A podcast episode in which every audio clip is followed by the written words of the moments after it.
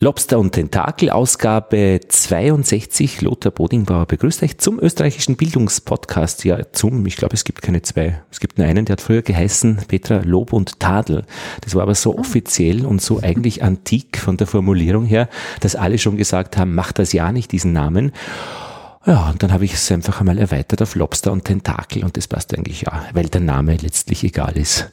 Ja, und er macht neugierig. Schon? Ja, ich bin schon. Und Lob und Tadel, das klingt so nach 50er Jahre Schule. Wahnsinn, gell? Ja. Also das ist wirklich, ich wollte einmal eine Zeitschrift gründen für Lehrerinnen und Lehrer, die sie sich beim Bahnhofskiosk kaufen können. Ähm, zum Schwimmen gehen, ne, kauft man sich halt die Zeitschrift, äh, äh, so wie man der schöne Garten, die schöne Schule oder so. Äh, Hab's aber nie so weit gebracht, wobei mir sicher bin, dass da was fehlt in dieser ganzen Landschaft. So eine Zeitschrift gibt es nämlich nicht für Lehrer.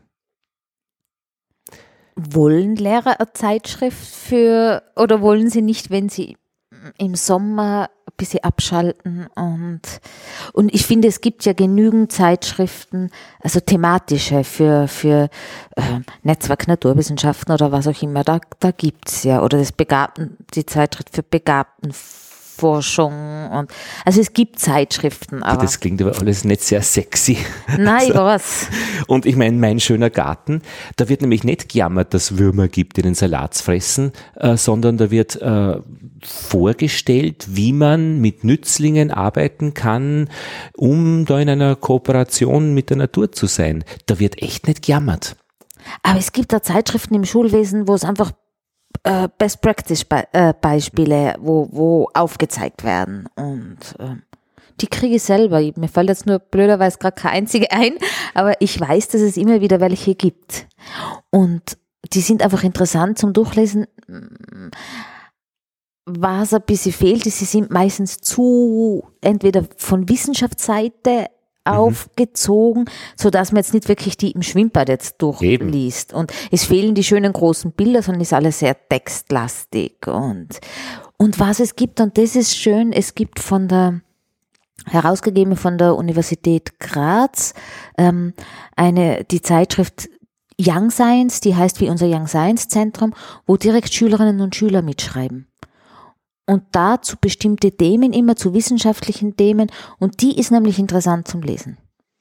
Und an dieser Stelle stelle ich dich am besten vor. Petra Siegele, ÖAD, Österreichischer Austauschdienst. Ja. Dienst klingt ja auch nicht eigentlich sonderlich attraktiv jetzt.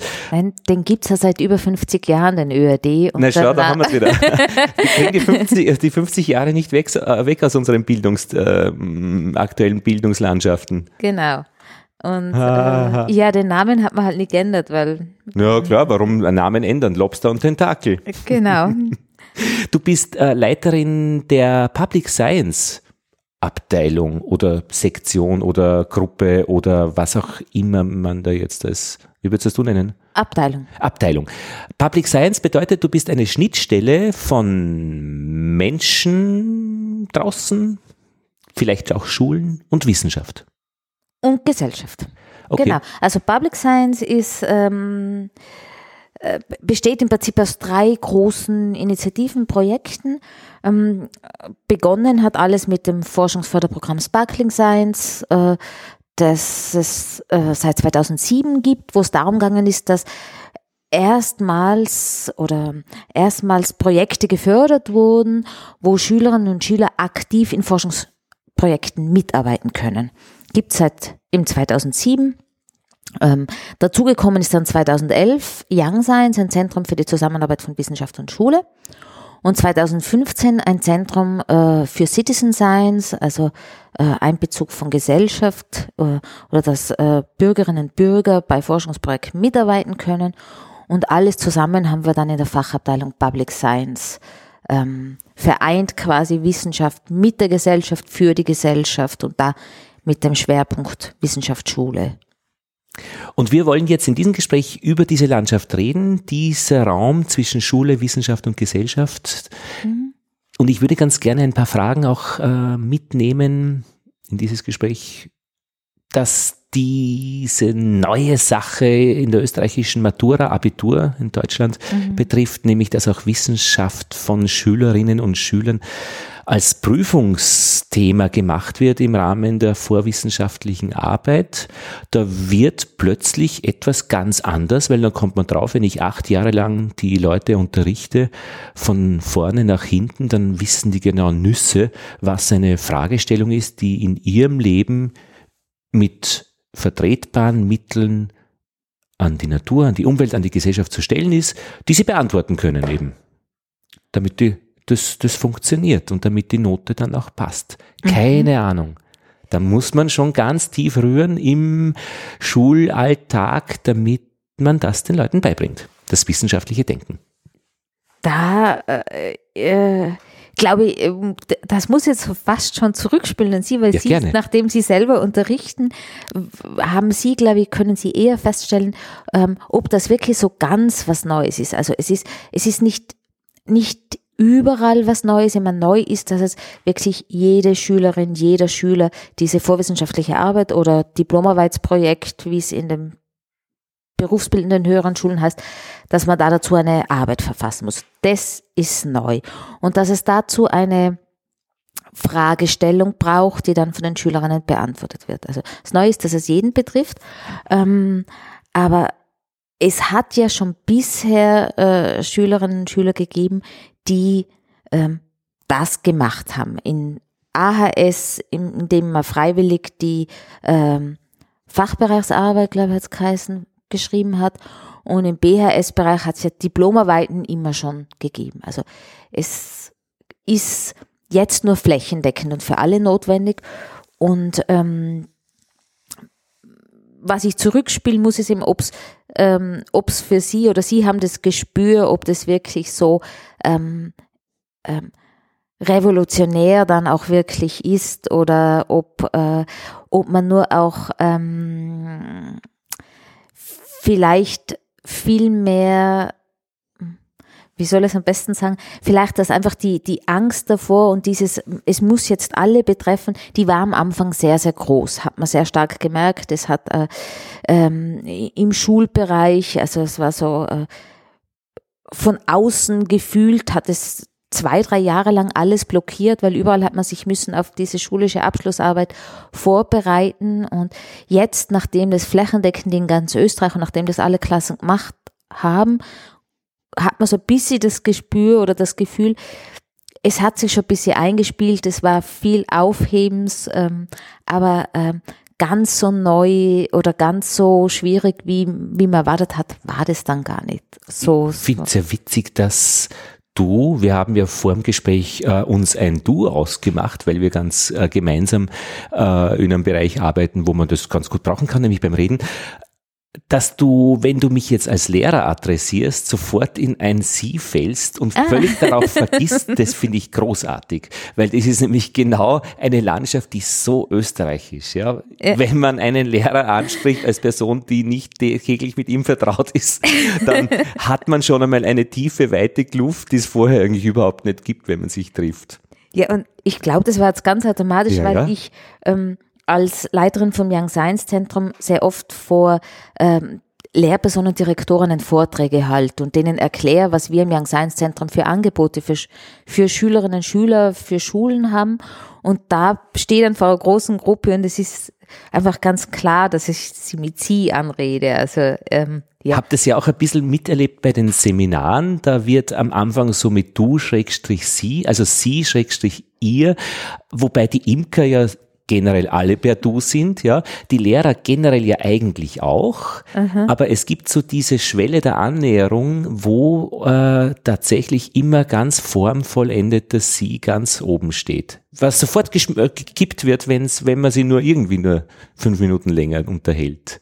Ja, das, das gibt's. Also ich finde, das, das wird dann ganz äh, schräg, wenn man dann ähm, verschiedene Zielgruppen bei einer Veranstaltung, ja, wie wir es mhm. haben. Wir haben oft Forscher, Lehrpersonen und dann auch Jugendliche. Mhm. Jetzt, Jugendliche rede ich nicht so per sie an und dann hat man so ein Mischmasch, wenn man Veranstaltung moderiert oder sowas und man kann nicht du und ihr gleichzeitig sagen, also es, es ist so, ja, aber es stimmt schon, es ist so, äh, man kommt dann, oder ich glaube meistens, äh, denkt man sich dann, okay, bevor ich jemanden beleidige, äh, spreche ich lieber alle mit äh, per Sie an, ähm, anstatt äh, dass ich automatisch alle per Du anspreche. Also. Ja, da ist also man auf der sicheren Seite. Aber man könnte es ja auch umgekehrt sein. Ich kenne einen Anthropologen, den Khaled Hakami von der Uni Wien, der das genau umgekehrt macht und alle mit Du anspricht.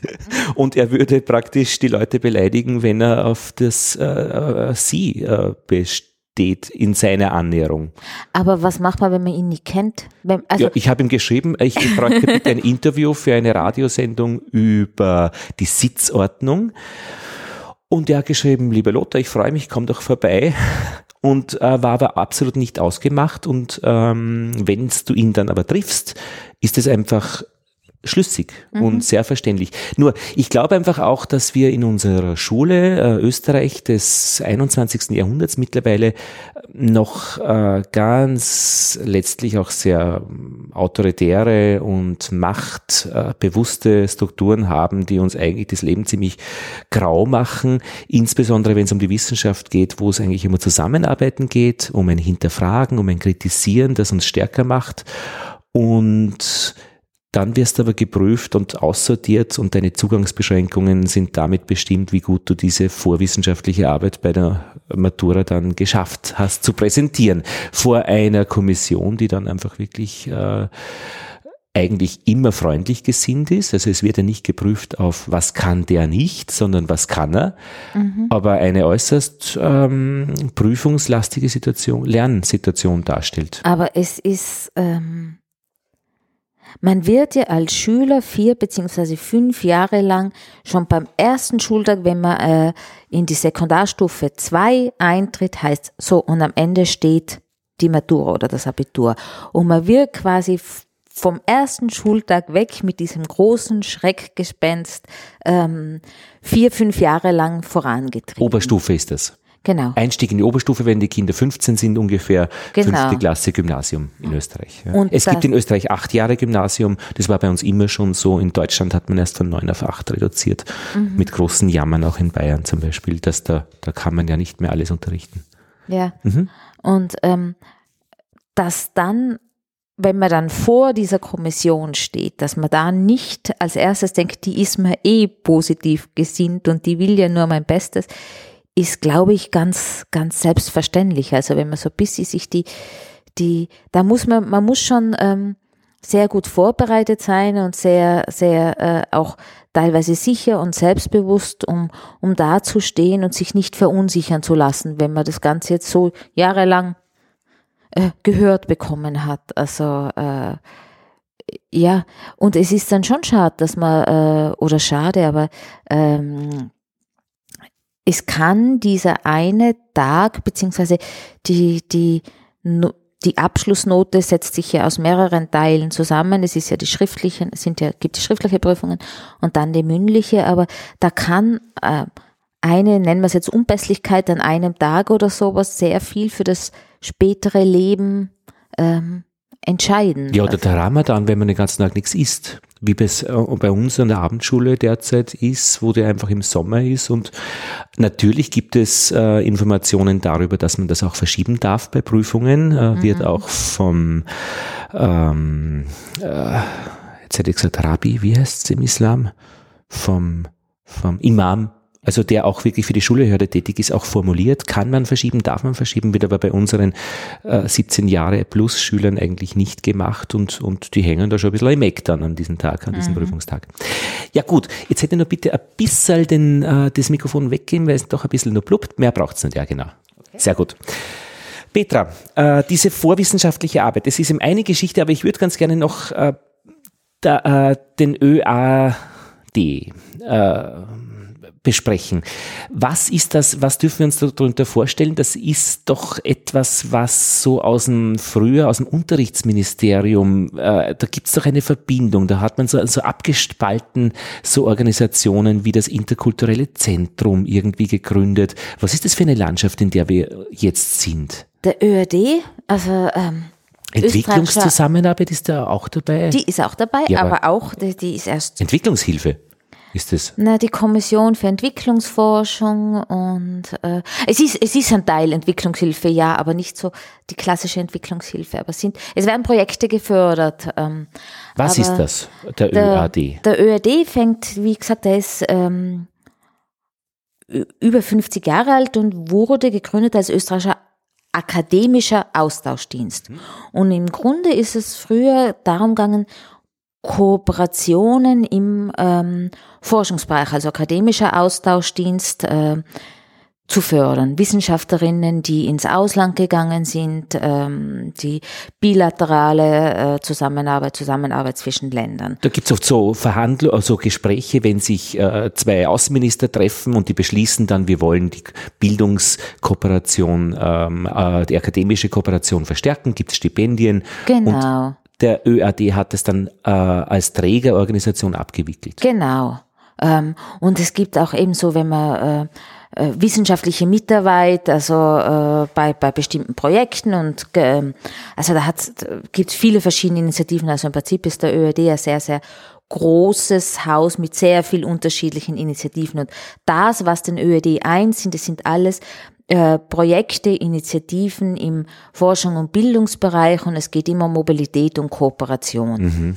Zum ÖAD ist dazugekommen etwas, was jetzt wahrscheinlich jeder kennt, die Nationalagentur für lebenslanges Lernen, damals noch, die Erasmus abwickelt. Erasmus ist etwas, was man kennt, zu Erasmus, aber die Nationalagentur wickelt auch Comenius zum Beispiel ab, das können ähm, also So EU-Mobilitätsprogramme für und Schüler und Studenten. Kooperationsprojekte, genau. Kooperationsprojekte. Jetzt heißt das Ganze Erasmus Plus und da gibt es das dann von, von Jugendlichen über Erwachsene, also das deckt jetzt die ganze äh, Kette des lebenslangen, lebenslangen Lernens ab. Das ist dann zum ÖAD dazugekommen. Später ist das, was Sie gesagt, oder was du gesagt hast, ist dann dazugekommen, da hat man dann ein paar so Initiativenprojekte beim ÖAD angesiedelt. Also eines war unter anderem Sparkling Science, ähm, ist 2009, Ah, also, mhm. 2007, 2009, Anfang 2009, im März 2009 sind wir zum ÖAD dazugekommen. Ähm, es ist dann die Kommission für Entwicklungsfragen dazugekommen, also damit auch äh, unsere Abteilung mit ähm, der Entwicklungsforschung. Und dann ist auch noch beim ÖAD eine Abteilung, die beschäftigt sich mit äh, Qualität in der Schulbildung, also Aquavet und NQR, die speziell so äh, ähm, Qualität in der berufsbildenden Schule und Berufsbildend? äh, NQR und ja, also berufsbildende, die Aquavet ist vor allem für berufsbildende Schulen, ja. Und was ist dann der ÖAD? Ist es eine Firma, ein äh, vergleichbar mit einer Volkshochschule, was ein Verein, ein Es ist eine GmbH. ja, In dem Sinn, äh, unser Eigentümer ist der Bund äh, und äh, allen voran das Wissenschaftsministerium Ah, ist ja. der Eigentümer vom ÖAD. verstehe. Gibt es etwas, ja? Ja, vielleicht so, damit man sich das vorstellen Ja. kann. Wir haben derzeit circa 250 Mitarbeiter, wobei hier in Wien im Haus, also 150 sind circa hier im Haus versammelt.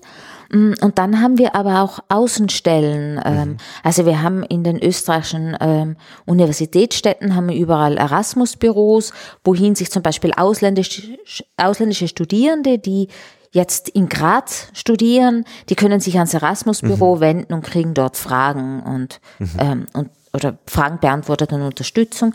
Wir haben aber auch ähm, Außenstellen in, äh, in Lemberg haben wir ein Außenbüro. Zu uns gehören die ganzen Auslandslektorate, die in den verschiedensten Staaten in der Welt, also Deutsch als Fremdsprache und so unterrichten. Also der ÖAD, Auslandslektorate? ja. Jesus, was, was ist das? Auslandslektorate, das ist ein Lektoratsprogramm, die werden von Österreich entsandt an ähm, die verschiedensten Einrichtungen. Menschen, Und, also- äh, Menschen, genau, also Lektorinnen und Lektoren. So, ah, also die als werden, akademische Lehrpersonen. genau, und die unterrichten dann dort eben Deutsch, Deutsch als Fremdsprache Mhm. und Okay. die, die Abwicklung, Koordination ähm, wird ebenfalls bei uns im Haus gemacht. Also, Mhm. Das heißt, für all diese vielen schönen Programme, die jetzt der Staat unter Anführungszeichen betreibt, ist dann praktisch der ÖAD eben im Wissenschaft Mobilität ähm, Die, der, der Staat, ähm, dann die EU. Die mit, EU, mit ja. Mhm. Erasmus Plus. Ähm, und dann gibt's aber auch andere Auftraggeber, äh, wie äh, die ADA zum Beispiel, die Austrian Development Agency, gerade wenn wir wieder in Entwicklungsforschung sind. Wobei da auch wieder, also Staat, ja, Mhm. aber so offizielle Organisationen, ja. und bei welcher Krankenkasse bist du? BVA. Gebietskrankenkasse. Gäh. Ja. Ist das jetzt schlecht, gell? Ü- na, überhaupt nicht, aber ich würde, ich würde praktisch, ich würde sagen, also äh, als Lehrer ist man ja Beamtenversicherungsanstalt, BVA, ähm, freiberuflich SVA, äh, gewerbliche Wirtschaft und äh, ich hätte mir gedacht, alles, was so irgendwie mit Ministerium zu tun hat, ist dann alle Mitarbeiter BVA. Offensichtlich ja nicht. Nein, aber es ist wirklich ein ausgegliederter, also früher war es ein. Verein Ja. und jetzt ist es in der Ja, okay. GmbH. Mhm. Ja, gut. Sehr schön. Dann ist es nämlich einmal besprochen. Dass mich, äh, dass ich auf einfachste Umstände nach Indonesien gekommen bin und nach Russland, nach Perm, habe ich der, dem interkulturellen Zentrum zu verdanken, weil die nämlich auf einfachste Weise Zusammenarbeit zwischen Lehrerinnen und Lehrern gefördert haben, indem sie gesagt haben, 2000 Euro gibt's, äh, äh, schick uns dann nachher eine Abrechnung äh, mit den Belegen, das war's, Ende aus. Und da ist immer was Gescheites rauskommen in Indonesien äh, mit einer Schule, wo wir jetzt auch eine Website betreiben, Teaching Methods Online, wo wir einfach Lehrerbildung betreiben, weil in Indonesien die Lehrerbildung noch ziemlich wackelig ist. Also, also ganz einfache Konzepte einfach auch noch nicht äh, weit verbreitet sind, zum Beispiel, dass man nicht drei Stunden auf Schüler einredet.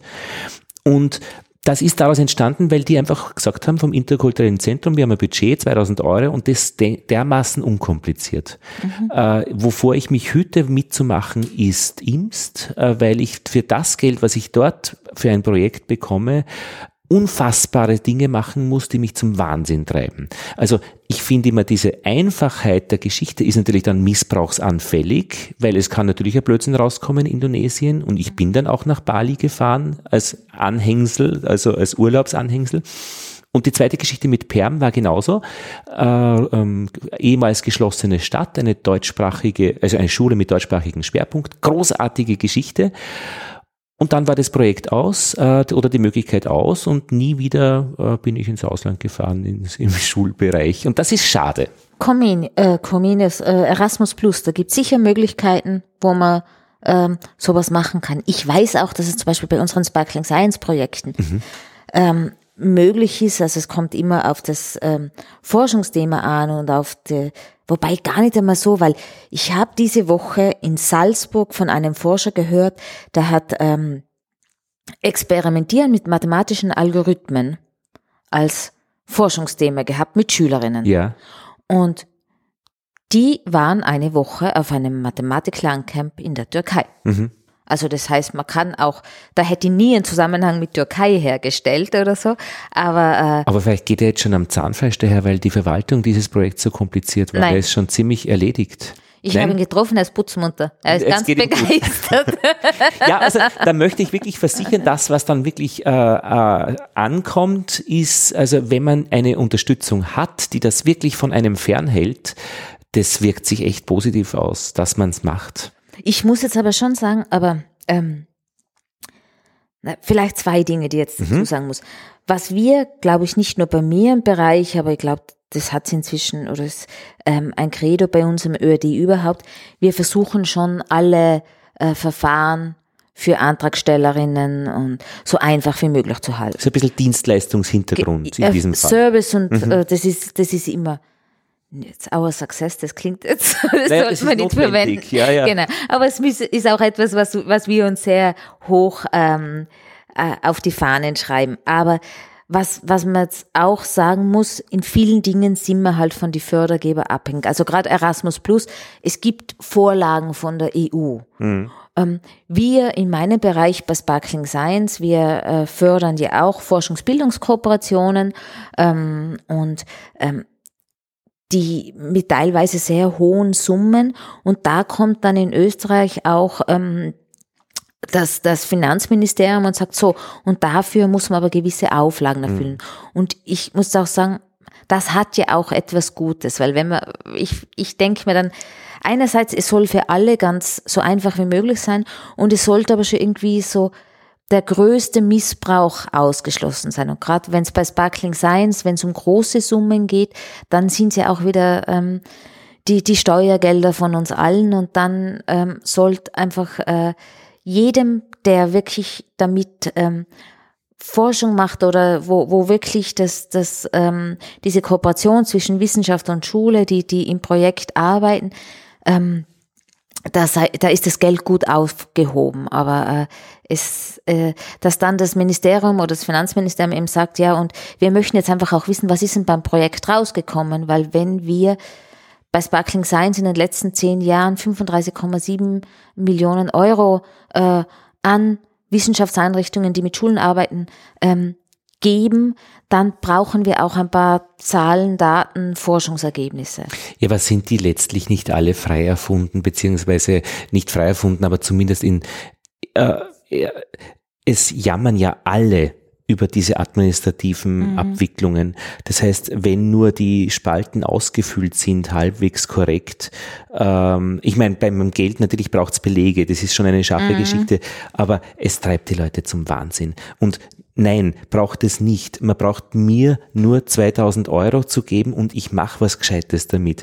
Also äh, jede Art von, von, von Erschwerung führt dazu, dass ich es nicht mache. Aber ist es nicht, also ähm, wir haben bei Sparkling Science wieder. Ich muss, also das ist einfach das, das was ich das, abwickle ja, und wo ich am meisten deswegen bin Erfahrung ich auch da, habe. Sparkling Science, ja. genau. Vielleicht sagen wir es noch ganz kurz, das ist diese Verbindung zwischen äh, wissenschaftlichen Einrichtungen, also Universitäten, äh, Fachhochschulen und Schulen, oft auch im ähm, berufsbildenden Bereich, wo einfach auch eine hohe Expertise mhm. da ist, in einer Holzfachschule zum Beispiel, die dann mitmachen können bei wissenschaftlichen Fragestellungen und auch wirklich eingebunden werden in die Forschung und diese Projektanträge werden gestellt von der Universität, die von oder, Universitäten, also von ja. universitären und außeruniversitären ja. Forschungseinrichtungen. Genau, von Forschungseinrichtungen, so. äh, wo genau beschrieben wird, wo aber auch wirklich dabei steht, warum Schülerinnen und Schüler eine wichtige Aufgabe dort mhm. machen.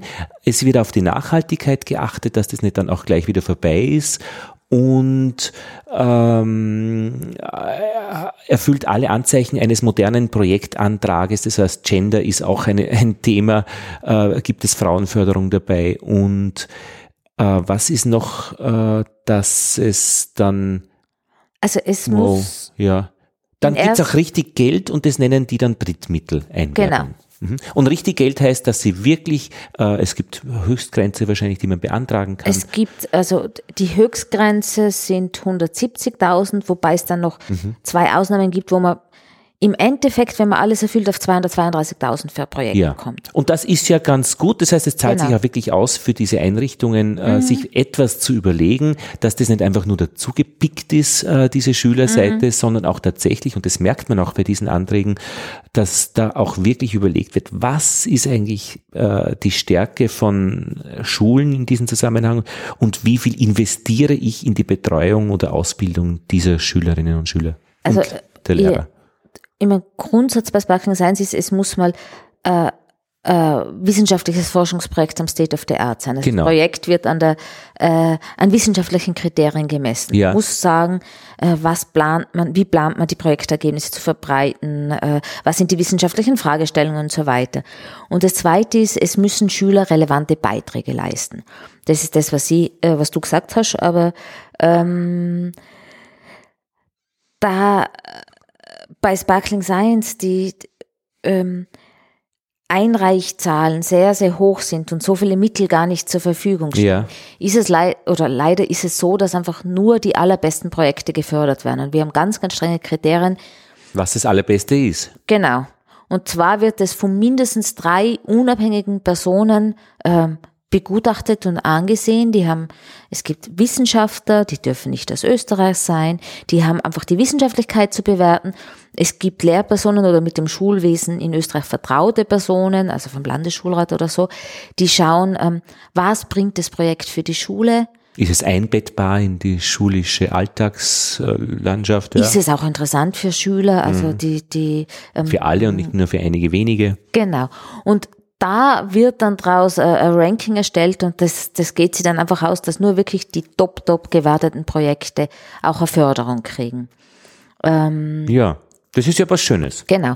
Und da eben, da, ich finde, das ist eine Summe, wo da, da müssen die Forschungseinrichtungen, die einen Vertrag kriegen, die müssen dann einen Startbericht, der ist noch recht unaufwendig, einen Zwischenbericht und einen Endbericht liefern, wo es dann auch um die wissenschaftlichen Ergebnisse gibt.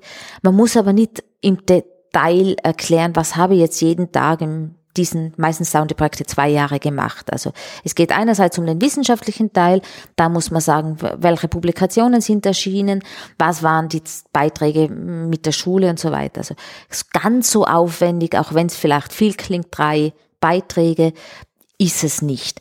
Was ich vorhin ganz kurz angesprochen habe, ist, ähm, ist ähm, es kommt für mich so ein bisschen auf, auf, auf die Höhe der Summe an. Ähm, die immer gewisse hohe Summe, da finde ich, ist so, äh, dass man dem Staat einfach auch sagen muss, was habe ich gemacht oder so. Das, das soll schon so sein. Aber wir haben ganz am Anfang von Sparkling Science auch ganz eine kleine Förderschiene gehabt, Schulforschungsprojekte. Da haben, wir, da haben direkt Schulen einreichen können und Schulen haben dafür bis zu 5000 Euro gekriegt. Und äh, die Idee war, dass die Schulen einfach mitteilen im Vorhinein, ähm, was sie oder wie sie planen, mit einem Forscher, mit einer wissenschaftlichen Einrichtung ein kleines Projekt zu machen. Mhm. Und dann haben sie müssen einen Endbericht danach liefern. Und der Endbericht, es hat keine Vorgaben geben, also einfach so kurz erzählen, was haben wir gemacht und eine kurze Auflistung, wie sind die Mittel verwendet worden. Und dafür hat man 5000 Euro äh, im Bestfall kriegen können. Und das ist nicht so, dass man sagen muss, das sind Schikanen. Also das ist schon so. Nö, man muss nein. so ganz kurz sagen, was wollen wir machen.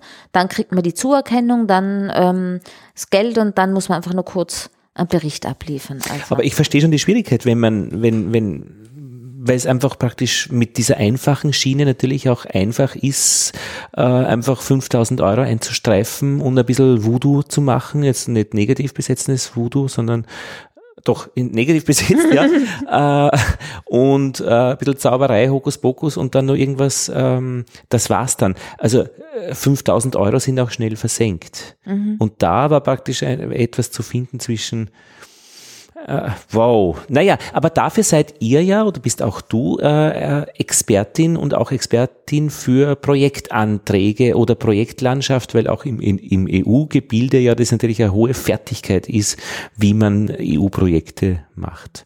Hinweis noch auf letzten Forschergeist-Podcast vom Deutschen Stifterverband Nummer 50. Da ging es auch wirklich um dieses Thema. Die fördern äh, in Deutschland geisteswissenschaftliche Grundlagenforschung in ganz großen, lange andauernden Projekten, zwölf Jahre müssen die mindestens dauern, oder müssen die dauern. Es äh, muss einfach dann wirklich auch gerechtfertigt sein, warum so lange, aber die haben mittlerweile eben so ganz große Zeiträume auch, die sie mit hohen Forschungsgeldern auch fördern. Haben ein bisschen gejammert, äh, dass derzeit zu sehr die privat, also privat, ich weiß nicht, wie sehr privat die Max-Planck-Gesellschaft ist, aber außerhalb der Universitäten die Gelder hinfließen und die Universitäten dann selbst überbleiben ähm, und die können die Leute nicht halten, weil sie äh, anderswo attraktiver dann forschen können. Und dann bleibt nur noch die Lehre und die Lehre ohne Forschung ist dann ja nicht lustig. Und die, Vermi die Weitervermittlung und die Anbindung, wie erzähle ich es der Öffentlichkeit, die nehmen wiederum alle ernst. Und das ist ja auch Teil äh, der Sparkling Science. Was kann ich, was wird dann darüber erzählt? Also was äh, mhm. macht ihr, damit äh, wir das auch an die Öffentlichkeit bringen? Also einerseits ist bei äh, Sparkling Science ähm, sind alle Projekte, die gefördert werden, schon ähm, aufgefordert äh, oder äh, werden äh, ermuntert, äh, natürlich selber Öffentlichkeitsarbeit zu betreiben. Äh, die, die Projekte eignen sich sehr, sehr gut, weil erstens äh, ist die Zusammenarbeit mit ähm, zwischen Wissenschaft und Schule doch ähm, etwas, wo man, wo man dann gut auch Abschlussveranstaltungen machen kann, wo man die Ergebnisse präsentieren kann, wo man die lokale Presse dazu einladen kann. Ähm, wo das Interesse da ist. Das ist Interesse da ähm, und äh, man hat schon versucht, dass die Projekte von vornherein, dass man ihnen das auch äh, nahe liegt, dass sie das machen und wir haben das auch über ähm, hier im Programmabwicklungsbüro nennt sich das ein bisschen sperriger Begriff, aber hier beim ÖED ist das Programmabwicklungsbüro für Sparkling Science. Wir machen ja auch recht viel Öffentlichkeitsarbeit für die Sparkling Science Projekte. Wir haben eine große Website, wo jedes Projekt mit mehreren Seiten und Unterseiten vorgestellt wird, wo die Fotos drauf sind, wo wir ähm, teilweise, wenn es Videobeiträge gibt oder wenn es ähm, wenn's Neuigkeiten aus einem Projekt gibt, äh, das veröffentlichen. Wir organisieren auch immer wieder Veranstaltungen. Also zuletzt hat's ähm, im Sparkling Science Park 2016 einen großen Kongress gegeben. Es ist für 2018 ähm, noch einmal ein großer Abschlusskongress geplant, wo dann auch natürlich alle, die in Projekten gearbeitet haben, eingeladen sind, die sich aber immer auch an die interessierte Öffentlichkeit richten. Also das ist ganz eine normale öffentliche Einladung, wo jeder, der sich interessiert, auch mhm. hingehen kann. Mhm. Ähm, und es ist ähm, einfach auch äh, so ein, ein Schritt, der, der in den letzten Jahren, glaube ich, so langsam eingeleitet worden ist, dass Wissenschaft eben nicht mehr nur in diesem symbolischen Elfenbeinturm stattfindet, dass Wissenschaft nicht hinter verschlossenen Türen stattfindet, sondern dass man, wenn man Projekte hat, dass man auch rausgeht und äh, zeigt, was macht man und Forschung ist ähm, und ähm, gerade so bei so Projekten eben, dass, dass mehr Leute eingebunden sind, nicht nur Wissenschaftler und dass man äh, diese Barriere zwischen Wissenschaft und Gesellschaft einfach versucht, auf den verschiedensten Ebenen ähm, aufzubrechen und dass, dass da sich so ein bisschen ein Wandel in der Gesellschaft vollzieht und einfach in der Wissenslandschaft auch oder in der ähm, Wissenschaftslandschaft vielleicht, also wenn Wissenschaftlerinnen und Wissenschaftler, dass wir nicht mehr nur forschen, um zu publizieren, mhm. sondern dass Wissenschaft auch sehr stark, äh, dass man informiert über die Forschung, dass man auch äh, das Wissen von außen einbindet, ähm, dass es da verschiedenste Möglichkeiten und Wege gibt, aber diese Wissenschaft für die Gesellschaft, mit der Gesellschaft, dass das einfach in den letzten Jahren ganz ein starkes Thema geworden ist. Mhm. Und auch die Schulen sind jetzt nicht berühmt dafür, ständig offene Türen zu haben, wo dann alles herausquillt, was man dort dann innerhalb der Mauern macht. Interessanterweise in meiner oberösterreichischen Heimatgemeinschaft äh, Gemeinde Altheim wurde die Kirche renoviert und man hat einen, wie sie es dann gesagt haben, einen vierten Eingang gefunden. Moment, sie haben den ersten Ausgang gefunden die nennen jedes Loch in der Kirche Eingang. Äh, was ist das für eine Haltung, ja? Das Stimmt. ist. Und äh, ja, der Ausgang ist wirklich ja auch äh, bedenkenswert, also, also bedenkenswert, mitdenkenswert in all diesen Projekten. Also, ja, und du kennst ja, äh, ich meine, die, Schu die Schulen sind ja wirklich eben äh, sehr für dicke Mauern auch bekannt. Äh, wenn nicht auch es alle. nicht alle und es auch immer wieder eben gute Beispiele gibt, aber eben wenn es die Personen tragen und wenn natürlich auch die Unterstützung da ist und darum, ich finde es auch schön, dass das als Teil des Konzeptes ist eben, dass diese Verbindung auch äh, ausdrücklich gewünscht wird in, äh, in den Forschungs, äh, Einreichungen, Programmen. Äh, du kennst jetzt ja die Wissenschaftler ein bisschen. Wie sind denn die so im Vergleich? Du kennst dann auch die Schulen ein bisschen. Sind das jetzt zwei, äh, zwei Welten wie, wie, keine Ahnung? Tag und Nacht. Äh, Tag und Nacht, Frauenkloster, Männerkloster oder, oder Gefängnis und Kirche oder was, oder, oder Supermarkt und äh, Kartoffelacker? Oder geht es letztlich eigentlich um Menschen, die, die was machen? Ähm, ich kenne, ich glaube, die Wissenschaftlerinnen und Wissenschaftler, die ich kenne, die sind nur ein Teil der gesamten Wissenschaftslandschaft. Das sind nämlich immer genau jene, die bei uns bei Projekten mitmachen, mhm. die genau, die offen sind dafür, mit anderen Einrichtungen mhm. zusammenzuarbeiten, mhm. die sich das wünschen, dass sie eben mit Schulen zusammenarbeiten, dass sie ihr Wissen raustransportieren, dass sie, die sind sich auch bewusst, dass sie dafür oft ähm, vor ganz, ganz große Herausforderungen gestellt werden. Weil Haben oft selbst Kinder wahrscheinlich, die, die äh, in diesem Alter sind, wo sie zur Schule gehen, also die Bedeutung auch erkennen. Genau, zum Beispiel. Oder die, die, denen es einfach ein Anliegen ist, äh, ähm, eben nicht nur allein für sich zu forschen, sondern eben auch rauszutragen, das teilweise in eine ganz andere Sprache zu übersetzen, was sie da machen, weil es ist oft so die, ein großer Knackpunkt. Und die, die ich kenne, sind alles diese Wissenschaftlerinnen und Wissenschaftler, mhm. weil ansonsten ähm, gibt sicher auch äh, die, die alte oder die, die Generation an Wissenschaftlerinnen genauso, wie man sie im Kopf hat, die irgendwie so, ähm, ja, diesen vor sich hinforschen und diesen, diese Wissenschaft äh, und der Output sind eben Publikationen und so im traditionellen Wissenschaftsverständnis. Also da gibt's ganz, ganz viele, aber mit denen komme ich weniger in Kontakt. Also ich finde Klar, alle, du hast ja die Auslese, die triffst du, die na, ich treffe sie nicht, aber die, die, die dann äh, Projekte einreichen, die auch gefördert werden oder die wir unterstützen, sind alles einfach äh, Menschen, die irrsinnig engagiert sind, die mhm. irrsinnig ähm, wirklich teilweise äh, und da, da kommen wir jetzt wieder auf Geld ist immer ein Thema. Da kommen wir jetzt wieder auf dieses Geldthema, wo man teilweise wirklich einfach weiß, das, was die an Förderung kriegen, also das, da ist so viel Eigeninitiative und so viel Engagement bei den einzelnen Menschen dahinter. Also das ist so eine ganz eigene, äh, schöne äh, Klientel, mit der wir zusammenarbeiten, weil jeder Einzelne einfach auch sehr, oder die, die allermeisten sehr euphorisch dahinter sind und man einfach auch, ähm, ich mag gern engagierte Menschen. So, mhm. vielleicht. Ähm, und auch bei Lehrpersonen, die jetzt direkt bei uns in den Projekten mitmachen oder die auch zu unseren Veranstaltungen kommen, auf die trifft es auch zu, weil auch wenn ich in der Schule ein Forschungsprojekt mache oder bei einem Projekt mitarbeite, dann geht es auch übers normale Engagement hinaus, mhm. weil das einfach aufwendig ist und man muss es koordinieren und es ist vielleicht gar nicht einmal finanziell alles abgedeckt äh, vom Gehalt her und es ist äh, es ist immer mehr Arbeit, als wie wenn ich einfach meinen Lehrbuchstoff ganz klassisch im Frontalunterricht äh, behandle. Mhm. Ähm, das heißt, im Prinzip kann man Wissenschaftler und äh, Schulen hier was man sagen kann, die sind alle sehr engagiert, mit denen ich zu tun habe. Mhm. Ähm, dass es aber trotzdem ähm, so zwei ganz andere Systeme sind, die da aufeinandertreffen. Das, das hören wir halt immer wieder bei unseren Veranstaltungen oder wenn wir so Workshops zum Erfahrungsaustausch mhm. anbieten.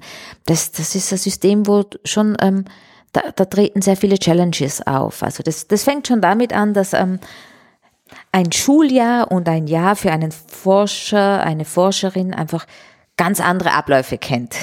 Wenn man in der Schule ist, dann fängt man im Herbst mal an und da ist dann vielleicht noch ein bisschen Zeit für Projekte und da ähm, dann kommen die Prüfungswochen, dann kommen Herbstferien, dann vor Weihnachten ist es sowieso stressig, dann sind wieder Weihnachtsferien. Ähm, und dann, dann äh, es gibt ja dann auch noch Skiwochen oder Sportwochen und so weiter. Also es ist so, äh, eine Schule hat so einen gewissen Jahresablauf.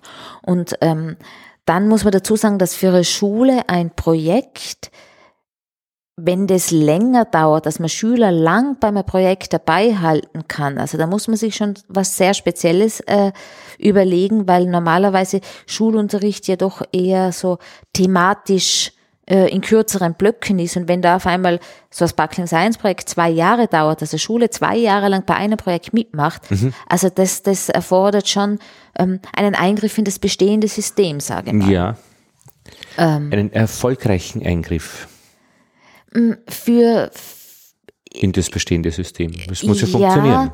Ähm, es muss funktionieren, es funktioniert. Es ist, es ist natürlich so, dass ähm, also Sparkling Science lässt allen Projekten frei, wie die mit Schulen zusammenarbeiten. Ob das in Form ähm, einer Unterrichtseinheit im Monat ist oder geblockten Tagen oder im Freifach oder im Wahlfach. Das, das bleibt komplett freigestellt. Und dann gibt's halt Systeme, wo, wo die Lehrperson dann gemeinsam mit dem Wissenschaftsteam entscheidet, will ich das Projekt mit der ganzen Schulklasse machen oder soll nur eine Gruppe aus der, aus der Klasse das machen, dafür die dann eher so ein bisschen im, im frei, also äh, nicht im Rahmen des Unterrichtes. Ähm, und das ist das eine System und das andere ist, wenn man sich entscheidet, das mit der ganzen Klasse zu machen, dann trifft es halt auch Schüler, die vielleicht nicht so interessiert am Thema sind und die dann halt auch ähm, mitgenommen werden müssen und die dann ähm, so quasi, ja, zwangsverpflichtet werden, am Projekt mitzumachen. Also es ist so die, die, ähm, die Herausforderung. Genau. Da habe ich den ähm, Bildungssprecher der FPÖ, äh, den Herrn Rosenkranz, wie ist der mit Vorname? Äh, Nicht Walter. Walter Rosenkranz, genau. Ja Lob und Tadel Nummer mhm, ähm, über seine Schulzeit auch gesprochen. Das war sehr interessant und er hat gesagt, bei der, er ist gerne zur Schule gegangen, nur die, in Chemie war er nicht gut. Und da war er sehr froh, dass er dann im Rahmenprogramm der Chemie-Olympiade Gitarre spielen durfte. Und da habe ich mir gedacht, das ist ja doch sehr interessant, ähm, auch wenn er vorher gesagt hatte, die FPÖ, also als Standpunkt, hätte gerne homogene Klassen, hat er was Positives erlebt, was so genau das Gegenteil einer homogenen Klasse war, nämlich wo er seine Stärken einbringen konnte. Mhm. Das fand ich besonders schön, aber das wäre ja auch bei diesen Projekten möglich, dass halt dann für jeden was dabei ist. Wenn man nur ein bisschen dieses Denken auch ähm, anders hat, dass nicht jeder zu diesem Ziel kommen muss, der Begeisterung für die wissenschaftliche mhm. Tätigkeit, sondern der ist halt dann mit der Gitarre mit dabei. Irgendwas wird es ja hoffentlich geben. Also ich glaube, die meisten unserer Projekte ähm, entwickeln da dann ganz gute kon didaktische Konzepte mhm. auch. Und bei vielen Teamarbeiten, da gibt's ja dann einfach so wirklich, wo der Klassenraum oder die, die Klasse in Teams aufgeteilt wird, die für verschiedene Aufgaben mhm. zuständig sind. Und das eignet sich dann durchaus gut dazu. Aber ja. das ist ja eben das Schöne, dass solche Projekte dann einfach eine, eine, ein Treiber sind für die Modernisierung des Unterrichts, weil das ist ja eigentlich ja mittlerweile Standard, diese Individualisierung äh, mit der vorhergehenden Diagnostizierung. Ähm, man unterrichtet nicht mehr flächig alle. Geht ja auch gar nicht. Und äh, Stichwort Sprache, die Entwicklung der sprachlichen Fähigkeiten, jetzt im Sinne von Deutsch als äh, äh Sprache, aber auch Kommunikation, der Wunsch nach Kommunikation, das muss oder müsste eigentlich bei diesen Projekten überall dabei sein. Kann ich jetzt so nicht, äh, also ich vermute, dass es ein Bestandteil der Projekte ist, äh, aber er wird auf jeden Fall nicht jetzt für uns jetzt extra ausgewiesen ja. oder so, aber ähm, die Projekte selber, äh, wenn wir Berichte von den Projekten oder so kriegen, die Projekte selber sind ja viel, vielschichtiger als das, was uns dann äh, erzählt wird und wir erfahren viel, wenn wir uns selber äh, mit den Wissenschaftlern, mit den Lehrpersonen, manchmal auch mit den Jugendlichen austauschen, weil da so ganz andere Facetten dann noch so Kleinigkeiten, die einfach so, die es oft für mich ausmachen, dass ein Projekt so lebenslang in Erinnerung mhm. bleibt, wie beim Herrn Rosenkranz, dass er mhm. Gitarre spielen kann bei der äh, Chemie-Olympiade ja. oder so.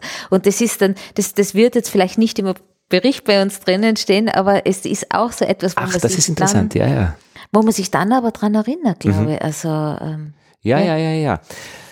ja. Ähm, in, ja, in Finnland gibt's in Sodankühle ein Gymnasium, das ist äh, nördlich des Polarkreises, da gibt's ein Atmosphären-Physik-Forschungszentrum und da gehen die Wissenschaftler dort einmal in die Woche in die Schule und machen Freifach Wissenschaft mit mhm. den Schülern. Das finde ich eigentlich sehr nett.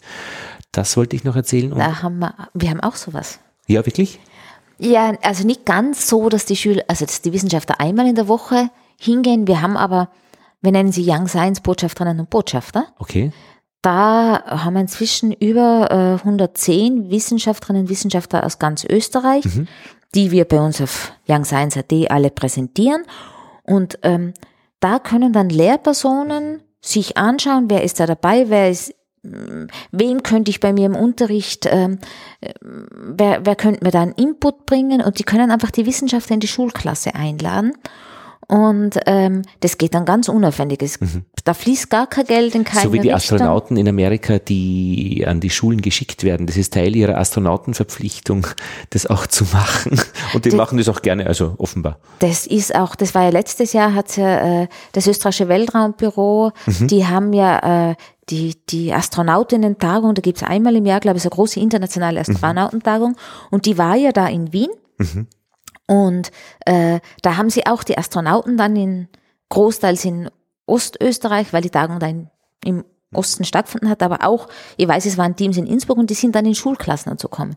Und wir haben selber einen, zwei haben wir gehabt, einen russischen und einen deutschen Astronauten, weil wir an dem Tag gerade äh, ein Sparkling Science Slam mit Schülerinnen im Haus veranstaltet haben und da haben wir einen in der Jury drinnen gehabt. Mhm. Also und die sind dann auch, also äh, während wir die Ergebnisse ausgewertet haben, sind zwei einfach da gewesen und haben Fragen von Schülerinnen und Schülern mhm. beantwortet. Also wie ist es, wenn man Zahnpasta im Weltall mhm. auf äh, die Zahnbürste geben muss und wie, mhm. also es war sehr, sehr nett. Mhm.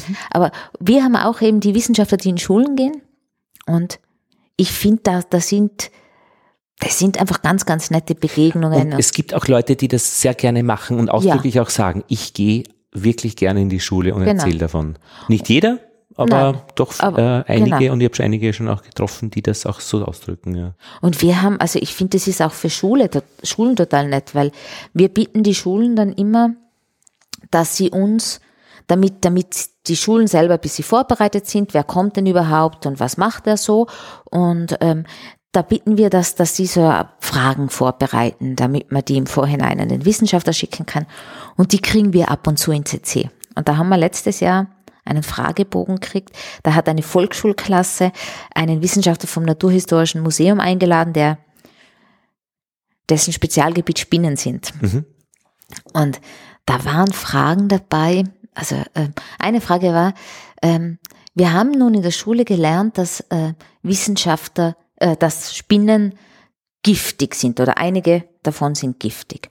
Und dann hat uns die Lehrerin auch erzählt, dass ähm, man in manchen Ländern Spinnen kocht und dann auch isst. Wenn man jetzt eine giftige Spinne kocht, kann man sie dann essen oder nicht? Mhm. Und ich finde einfach, da, da zeigen sich so die Denkweisen von Kindern oder dieses, dieses einfach, dieser andere Zugang, das, das, ähm, wie man Dinge einfach wirklich ganz anders sehen kann oder auf was man für Fragen und Ideen man überhaupt kommen kann. Mhm. Also ich finde, das ist so, überhaupt bei dem, wenn System Wissenschaft und Schule zusammentrifft, ist es einfach eine sehr befruchtende, ähm, äh, sehr, sehr befruchtend für beide. Das wird dann ja auch von den Wissenschaftlern auch oft in den Anträgen ähm, eingetragen, dass diese, dass sie von den Schülern lernen. Mhm. Glaubst du, ist das nur höflichkeitshalber? Nein.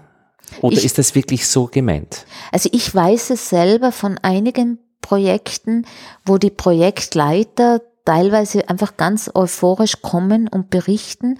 Ähm, ich, ich weiß von einem Projektleiter auf der TU Wien, der in einem Projekt speziell äh, mit zwei Burschen zusammengearbeitet hat und der mir irgendwann gesagt hat, also diese zwei Burschen waren technisch so fit, dass er von denen so viel lernen können hat und dass die einfach so viel weiter waren im, im Denken wie er schon äh, in, in einem speziellen Gebiet, dass er wirklich einen zu sich schon als Forschungsassistenten mhm. jetzt geholt hat. Also mhm. da ist auf jeden Fall die Befruchtung mhm. da gewesen.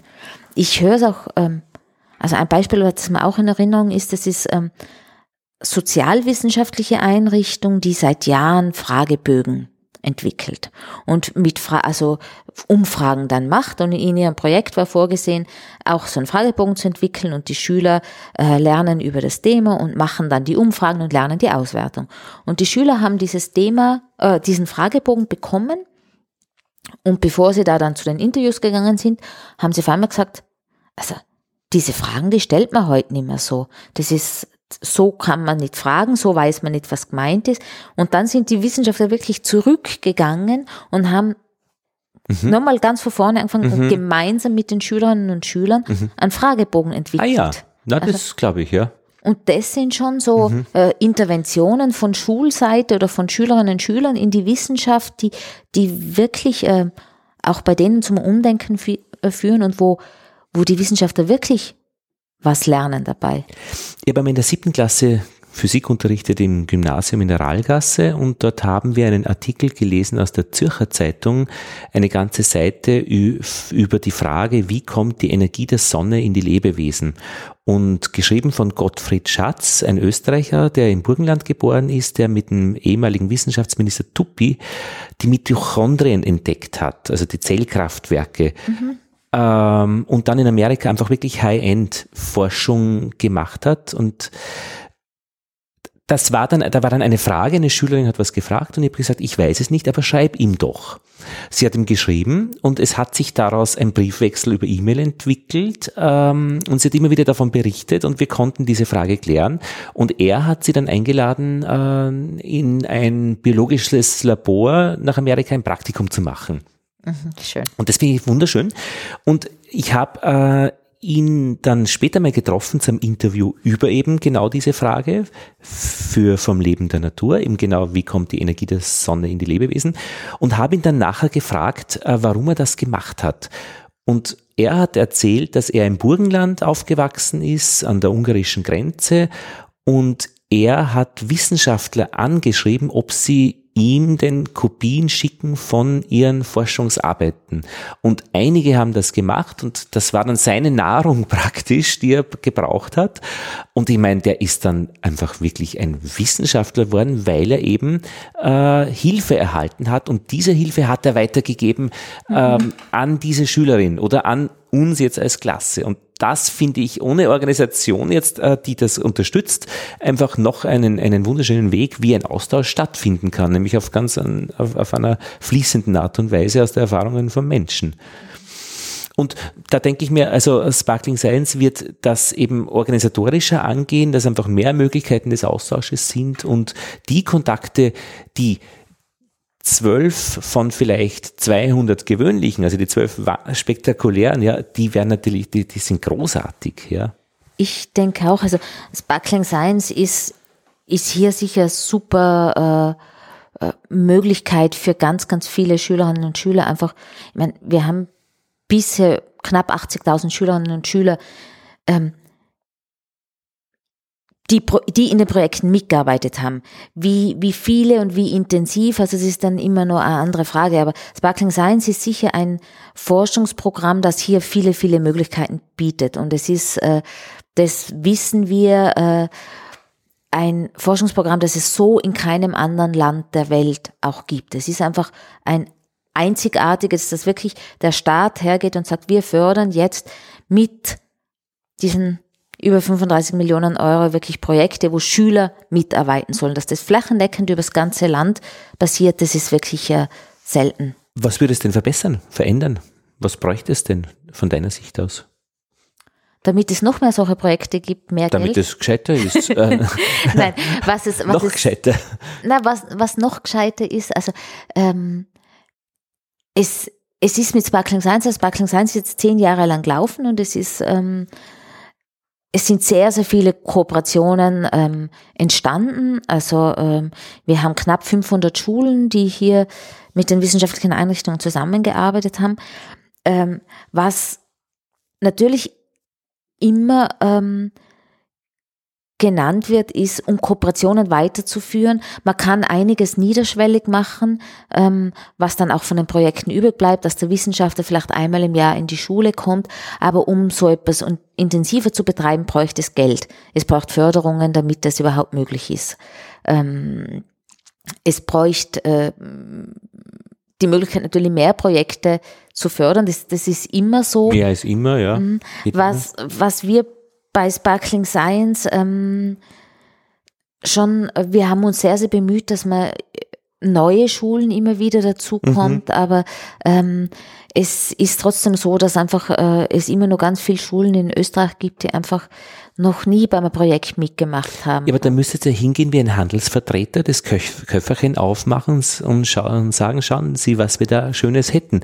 Mhm. Wie geht da die, die Akquise?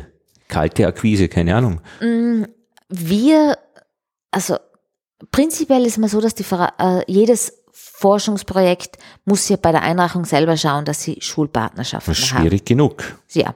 Wir im Young Science Zentrum unterstützen die Forschungseinrichtungen und zwar ähm, wenn die keine Schulen haben, dann haben wir eine Liste auf unserer äh, Homepage drauf, wo wir wissen, das sind Schulen, die würden sehr gern beim Forschungsprojekt arbeiten. Erreichen wir wieder die, die es möchten und schon sind und die, die genau. abgeschlossen irgendwo sind, äh, nicht? Nein, äh, wir versuchen für, oder wir, wir haben bis jetzt immer schon und machen es weiter, einfach Sparkling Science äh, immer wieder präsentiert und vorgestellt und äh, können hoffen, dass wir viel erreichen, die einfach davon wissen und die sich dann auch selber melden und sagen, wir würden gern mitmachen. Das ist die eine Möglichkeit. Ähm, es gibt, und wir haben das, dass ich immer wieder mal eine Schule melde, ich habe von Sparkling Science gehört, gibt es denn eine Möglichkeit, dass ich nochmal ein Projekt mitmachen kann. Und da, wenn wir das erfahren, schicken wir über Facebook oder über Newsletter einfach die Info raus, gibt es ein Forschungsprojekt, das eine Schule aufnehmen könnte oder wir hätten eine Schule, die wir gerne mitmachen. Wir versuchen da zu vermitteln, aber ähm, wir versuchen Werbung zu machen, das muss auch gehört werden und da muss die Initiative von der anderen Seite von der Schule erfolgen. Kann ich mitmachen? Also Mich würde das ja immer interessieren, mit den Schlechtesten zu arbeiten. Also die, die sich nie bewerben, die sagen, das geht uns alles am vorbei. Äh, nämlich aus guten Gründen. Ich war in, in Montreal Zivildienst an einem jüdischen Museum und da gab es den March of the Living, da konnte man sich bewerben als Jugendlicher, Reise durch Europa, wir lernen die jüdische Vergangenheit kennen, die eben auch zum Teil in den KZs geendet hat. Und die Besten wurden genommen und ich habe dann mit dem Chef geredet vom Museum gesagt, warum nimmst du nicht die Schlechtesten? Die, die bei all dieser, bei, die bei der Bewerbung die schlechtesten 20, äh, 20 die die wenigsten Punkte haben, die sie abbeworben haben. Mhm. Na, sie nehmen die 20, die mit den meisten Punkten. Ich finde, genau die können es brauchen, diese Reise nach Europa. Mm, ja. Es ist ein, ein es ist doch diese Diskussion, ähm, in Österreich versucht man alle auf dieses Mittelmaß ähm, zu, zu bringen. Das heißt, äh, man versucht runterzubringen oder raufzubringen. Beides. Okay. Man versucht schlechte Schüler, also wenn wenn jemand in der Schule schlecht ist, muss er immer äh, natürlich wird er gefördert und kommt ein bisschen rauf.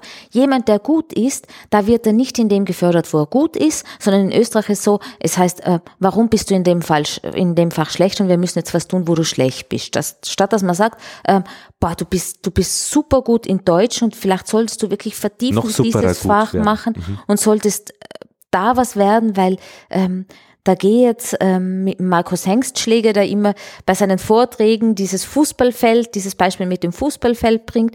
Wenn wir äh, Fußballspiel haben und äh, jemand von der, man wirft den Ball hinein und alle stehen um die Mitte herum, dann ist ganz, ganz viel vom Feld frei. Und äh, wenn man dann aber ähm, Experten hat oder Leute, die, die sich auf das ganze Feld verteilen, weil sie halt bestimmte Ecken und Winkel abdecken, ist die Chance, dass man den Ball abfangen kann, viel, viel größer. Und so ist es auch, wenn, wenn man an die Herausforderungen, die die Zukunft bringen wird, denkt. Man weiß nicht, was die Zukunft bringt. Wenn man vor 20 Jahren äh, erzählt hätte, man braucht Leute, die sich mit Programmierung und mit äh, Digitalisierung auseinandersetzen, ich meine, da war das einfach so weit weg und jetzt ist es etwas, wo niemand mehr drum herum kommt oder so.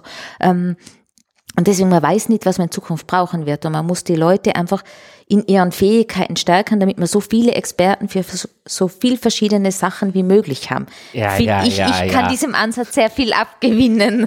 Genau. Und deswegen finde ich auch, dass jemand, der einfach gut ist und wenn der sich da weiter spezialisieren will, ähm, dann äh, soll man ihm die Chance geben. Ich kann auch Ihrem Ansatz, dass man schlechtere Schüler äh, ähm, auswählt, etwas abgewinnen, aber... Ähm. Naja, immer mit schlechteren Schülern Wissenschaft betreiben, unterscheidet sich ja nicht wirklich ähm, von dem, dass die guten Wissenschaft betreiben. Von der Tätigkeit her, es gibt halt einfach nicht so objektiv gute Ergebnisse. Mm, wir haben, äh, wenn wir jetzt zu den schulischen Abschlussarbeiten zurückkommen. VWA, vorwissenschaftliche Arbeit. Genau, oder Diplomarbeit. Mhm. Ähm, da gibt's ja inzwischen auch sehr viele äh, Möglichkeiten, seine Arbeit einzureichen und dann kriegt man vielleicht einen Preis. Das ist wichtig, finde ich. Das ist, Ein das Preis ist auf alle Fälle super. wichtig am Schluss, ja. Ja, und da gibt's inzwischen sehr viele verschiedene Möglichkeiten und, mhm. äh, und es geht aber immer so, ähm, die Bewertung ist halt so, so immer recht ähnliche Kriterien. Und wir haben, wir haben ja auch die Young Science Themenplattform, wo Jugendliche äh, quasi ähm, eine große Auswahl an Forschungsprojekten finden. Und bei diesen Forschungsprojekten stehen dann ähm, Hinweise dabei, was kann ein Jugendlicher in, aus dem Forschungsprojekt, wo könnte er andenken und eine Arbeit schreiben und weitermachen. Ja. Ähm, und wir bitten Schüler, die daraus eine Arbeit schreiben, dass sie diese Arbeit auch bei uns hochladen wenn sie fertig ist. Und dann kriegt der Wissenschaftler, der das Forschungsprojekt arbeitet, einen Link, wo drinnen steht, da hat jetzt ein Schüler, eine Schülerin eine Arbeit geschrieben, Sie können diese Arbeit jetzt lesen. Und dann sagen wir zu den Wissenschaftlern so, und wenn in der Arbeit ein Gedanke drinnen ist, der dich als mhm. Wissenschaftler jetzt auf irgendein neues Forschungsprojekt bringt, der dich inspiriert hat in einer besonderen Art, wo du denkst, so hätte ich nie gedacht, äh, dann teile uns das mit, weil dann möchten wir die Schülerinnen und Schüler dafür auszeichnen, dass die wirklich ähm, einen Input für die Forschung geleistet haben. Und das ist weg von jeglichen Kriterien, wie die Arbeit sonst in der Schule bewertet ist. Es kann sein, dass diese Arbeit in der Schule vom Lehrer mhm. gar nicht einmal so toll bewertet worden ist, weil sie nicht mit dem klassischen Aufbau erfolgt ist, weil sie vielleicht zu viel Rechtschreibfehler oder Grammatikfehler hat. Bei unserer Auszeichnung geht es nur darum, es geht um der Gedanke, um mhm. die Idee, die dahinter Doch, eine ist. Schöne, schöne Idee. Und ich denke, das kann auch bei den Schülerinnen und Schülern, die du davor angesprochen hast, kann das auch sein. Das sind vielleicht dann nicht die Forscherinnen und Forscher und so weiter. Aber trotzdem können die vielleicht genau deswegen ganz einen anderen Denkansatz einbringen. Also von dem her wäre es schon gut, wenn man durchmischen würde und ähm, nicht immer nur die Besten nimmt, aber hm. Hm. Nicht immer nur die Besten, nee, aber hm, gut, Besten. Hm. Also, ja. Diese ähm, Sache mit der vorwissenschaftlichen Arbeit ist ja eigentlich schon, na, also was, wo, wo finde ich den Hebel? Ja, ich bleibe jetzt mal bei dir und sag ja, äh, ist, ist gut, ist verständlich, äh, tröstet mich in meinem Gedanken, dass da auch jeder was machen kann. Aber die Probleme liegen ja äh, ganz anderswo. Also äh, am, am, am das erkennbar große äh, Teile der Arbeiten äh, von der Schule einfach wirklich bemängelt wird, dass das sogenannte Literaturarbeiten sind, dass die Leute wie früher bei der, bei der Fachbereichsarbeit oder bei der, beim Spezialgebiet, das es gegeben hat, ähm, wo man praktisch maturiert im Fach Physik, Spezialgebiet, das schwarze Loch, irgendwas zusammenschreibt. Copy-Paste, ähm, wenn man es schlecht macht, aber sonst halt einfach drei Bücher nimmt, die erreichbar sind und das irgendwie vermanschert. Die Gefahren des Rauchens. Und jetzt höre ich von Schulen immer wieder, dass die sagen, leider, leider äh, sind viele unserer vorwissenschaftlichen Arbeiten eigentlich zu dieser Geschichte äh, geworden, die wir eigentlich nicht machen wollten, dass nämlich Leute einfach irgendwas zusammenschreiben äh, und keine eigene Fragestellung formulieren, die sie mit eigenen Methoden, mit eigenen Möglichkeiten dann beantworten. Und sei es auch noch so einfach, wie läuft Wasser die Fensterscheibe hinunter? Nein, ähm, ähm, es wird bemerkt, dass es ganz furchtbar ist. Bin ich der Einzige, also fällt dir das auf oder, oder ist das, ist, kommt das auch zu dir, sowas? Mhm. Also wir haben gravierende Mängel äh, oder Probleme im, im, im, in dem, was eigentlich Vorwissenschaft, was eigentlich die vorwissenschaftliche Arbeit sein sollte, mhm. vom Gesetzgeber her. Ja, ähm, das, das Problem, das, das an mich oder das, das ich sehr oft höre, ist, dass, dass das größte Problem darin besteht, wirklich mit dem Schüler das Thema einzugrenzen, entsprechend mit dem Schüler das Thema ähm, ja. so das Thema zu, zu wählen, dass der dann auch das im Rahmen seiner Arbeit überhaupt auch bewältigen Warum kann. Warum ist denn das schwierig? Weil ich glaube, dass da auch vielen Lehrkräften ähm, am Anfang ein wenig das Gespür gefehlt hat, was kann ein Schüler in seiner Arbeit auch machen. Das, ähm, also ein Beispiel, ähm, jetzt erinnere ich mich einfach an meine, an meine eigene Geschichte Matura zurück. Mhm. Ähm, ich hatte als eines der vorgegebenen Themen ähm, war 30-jähriger Krieg. Und ich hatte fünf Minuten Zeit, bei der mündlichen Matura zu reden. Über 30 Jahre Krieg da, das war's. Wie ich der, meiner äh, Lehrerin gesagt habe, ja, dem wäre 30 Jahre gekriegt, da schaut sie mich nur an und sagt, Siegele, du kannst nicht in fünf Minuten über 30 Jahre reden. und ich glaube, das ist nämlich genau das, was wir da auch haben. Man hat da Thema wie, sagen wir jetzt, ein beliebtes Beispiel in vielen Schulen ist Magersucht.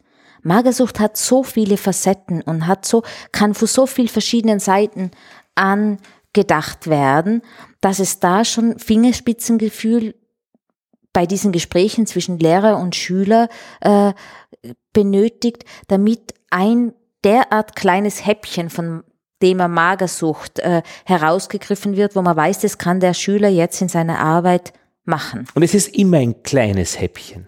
Es, es gibt ja äh, die Richtlinien, wie lang eine Arbeit sein soll. Und das war zumindest bei vorwissenschaftlichen Arbeiten mal, dass der Textteil 20 Seiten sein sollen, ohne ähm, Vorwort und Literaturverzeichnis und so.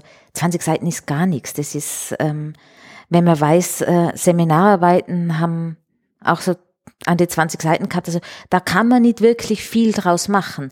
Und ja, aber gib mir fünf Minuten und ich werde über den 30-jährigen Krieg in fünf Minuten reden. Wichtig ist zuerst Zusammenhänge herstellen. Weil du das gelernt hast. Aber ja, die Schüler haben nicht gelernt, dass sie so ein Thema, das haben wir heute schon gehabt was am Anfang. Denn, was haben sie gelernt? Sie haben gelernt, Dinge aufzublähen, weil irgendwie eine Vorgabe war, 1200 Zeichen muss es haben.